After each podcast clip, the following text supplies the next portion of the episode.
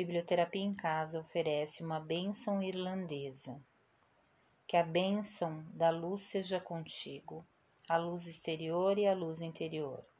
Que a santa luz do sol brilhe sobre ti e aqueça nosso coração até que ele resplandeça como o grande fogo de amor que sentimos por ti.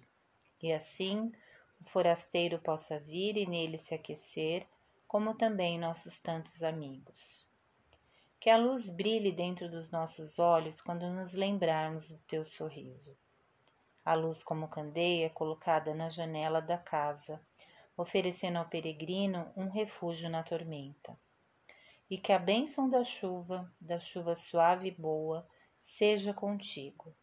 Que ela tombe sobre tua lembrança em nós, para que as pequenas flores todas possam surgir e derramar a suavidade do perfume na brisa que a bênção das grandes chuvas esteja conosco em tua honra, caindo sobre a nossa alma para lavá-la bem lavada. Nela, deixando poças reluzentes, onde possa brilhar o azul do céu e às vezes uma estrela. Uma estrela de saudade e da alegria de ter te encontrado nessa vida tão breve. E que a bênção da terra da grande terra redonda esteja contigo. Que por ti tenhamos uma saudação amiga aos que passam por nós ao longo dos caminhos.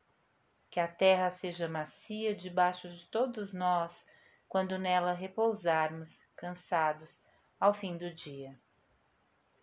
E que leve ela descanse sobre nós quando no fim da vida nos deitarmos debaixo dela tão leve ela descanse sobre nós, honrando a lembrança de tudo que você nos ensinou nestes tempos.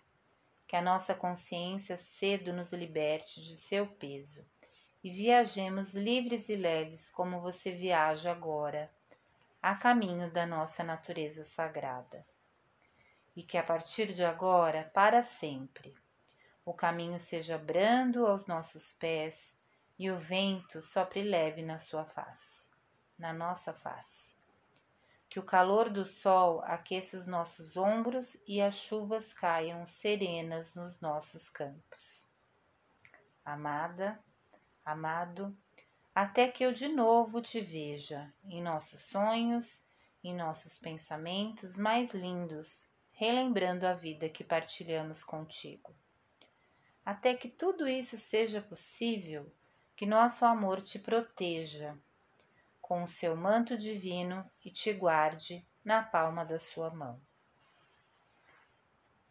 Do livro Histórias Lindas de Morrer, Ana Cláudia Quintana Arantes.